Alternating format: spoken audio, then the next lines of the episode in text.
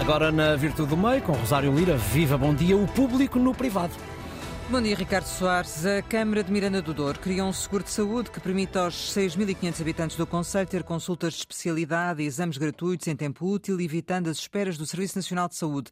A Câmara paga ainda o transporte até à Guarda ou Viseu, onde ficam as instalações da clínica privada que disponibiliza os serviços. O seguro, com a duração de dois anos, custou à autarquia 690 mil euros e permite também ir a consultas de medicina dentária. Ora, numa altura em que o Serviço Nacional de Saúde não está a conseguir dar resposta à procura que tem, este é um exemplo de como podem ser criadas alternativas e evitar que os utentes esperem uma eternidade para fazer um exame ou uma consulta.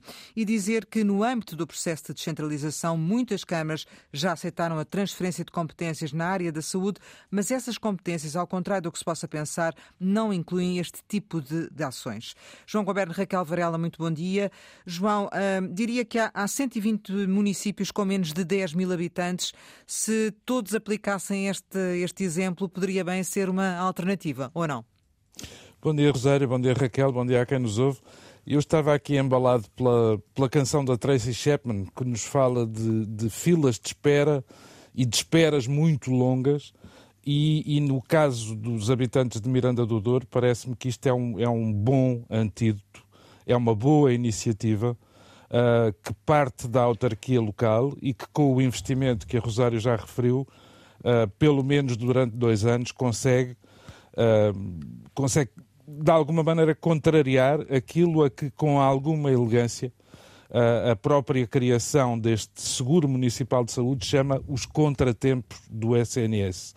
Parece-me que, que será caso a coisa resulte, isto começou a funcionar no dia 2 de outubro, parece-me que será um exemplo a seguir ainda mais em áreas que são sistematicamente prejudicadas porque ficam longe dos grandes centros, porque é mais difícil uh, aplicar as mecânicas uh, das grandes cidades e, e, do litoral, e, portanto, parece-me que é uma iniciativa para que outros municípios, se calhar, deveriam olhar com mais atenção. Raquel, bom dia. Uh, partilhas também desta opinião? Poderia ser o princípio de algo que funcionaria na prática? Bom dia a todos os ouvintes, Rosário, João. Uh, não, eu tenho exatamente a opinião contrária. Eu acho que o lucro é um custo para a sociedade. E, aliás, acho uh, moralmente inaceitável que alguém ganhe dinheiro a prestar cuidados de saúde, ou seja, com a doença alheia. E, portanto, acho que nós temos que todo o dinheiro público ser investido em bons serviços públicos, bem geridos, com gestão democrática, porque foi assim que nasceu o SNS e a qualidade dos serviços, e quem deu cabo do SNS foi a gestão empresarial do Estado, ou seja, os métodos gestionários, que vêm desde o AEC, portanto, é toda a receita uh, neoliberal deste capitalismo tardio e decadente. Que esta é uma inclui... alternativa, mas qualquer das formas, Ricardo, esta é uma alternativa porque precisamente o público não está a funcionar, não é? Sim, mas nós temos que pôr o público a funcionar, quer dizer, eu, seja, eu se tiver uma pessoa ansiosa, dois anos, não é? Eu se tiver uma pessoa com ansiedade, posso lhe receitar uma, uma garrafa de água ardente por dia que lhe vai acalmar a ansiedade ansiedade, mas ao fim dos meses ela está morta com cirrose. E, portanto, este, estas panaceias, e na verdade o cheque saúde, que é disso que se trata, eh, que é o público a comprar serviços ao privado, é uma ideia que vem, eh, que uma parte do PS abraça, que o, eh, PSD todo abraça, e que a direita, o Chega, está, está no programa do Chega também, da Iniciativa Liberal, e portanto é a ideia de que todos os espaços da sociedade podem ser mercantilizados e sujeitos em lucro, em vez de se resolver os problemas entope-se, é, ainda se piora os problemas, porque evidentemente isto depois dá cabo até dos serviços privados. Portugal nunca vai ter escala para ter bons serviços privados. Isto é para ir a uma consulta tratar uma cárie. Não é, eh, não é para fazer nada sério, porque Portugal não tem escala para serviços privados. Isto não é os Estados Unidos, como é óbvio, não é? Parece João, em resposta à Raquel?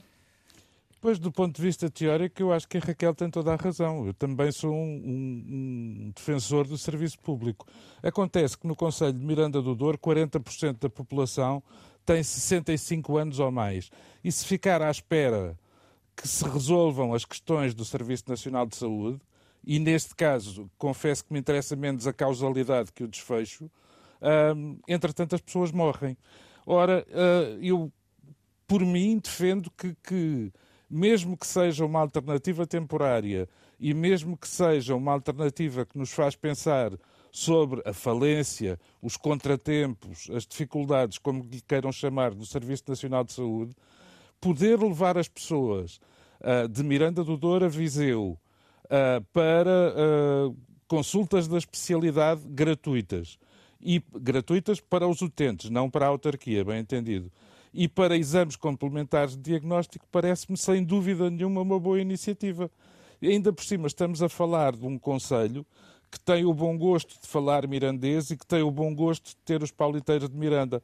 Portanto, eu prefiro que, que, nesta fase, pelo menos, em que há convulsões, em que não há evolução nas negociações sequer entre o ministro cessante e os sindicatos médicos, eu prefiro que haja uma alternativa para as pessoas e, e parece-me muito mais útil para, para os cidadãos de Miranda do Douro do que a hipótese de ter mais uma rotunda, por exemplo. Raquel, mesmo sendo contrário ao princípio, uh, neste meio termo, enquanto não há uma solução, isto não pode ser efetivamente uma solução. Sim, mas o problema é que hum. nós, uh, quer dizer, primeiro eu concordo inteiramente com o bom gosto dos paliteiros de Miranda e acrescento que concordamos todos. maravilhosa.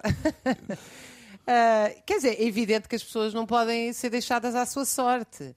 Uh, agora, o problema é que tudo aquilo que é uh, tido como exceção e epifenómeno neste país transforma-se em fixo, ou seja, há um projeto claro de privatizar os serviços de saúde através dos dinheiros públicos, porque eu volto a dizer, em Portugal, só 1,8% dos trabalhadores por conta de ontem, quase 4 milhões, é que ganha 2 mil euros. Portanto, tudo o resto ganha, a maioria, abaixo dos mil líquidos. Portanto, não há dinheiro para pagar a saúde privada. E a saúde privada é um negócio que quer uh, fagocitar o serviço público, é canibalizar o serviço público. E, portanto, aquilo que passa a ser uma ideia excepcional para tratar uma pessoa em situações emergenciais vira uma política de Estado. Esse é que é, eh, para, para mim, o perigo. Fica claro. Raquel Varela, João Goberno, obrigada pela vossa participação em Virtude do Meio. Nós amanhã regressamos com o João Goberno e Manuel Falcão. Daqui a pouco em podcast.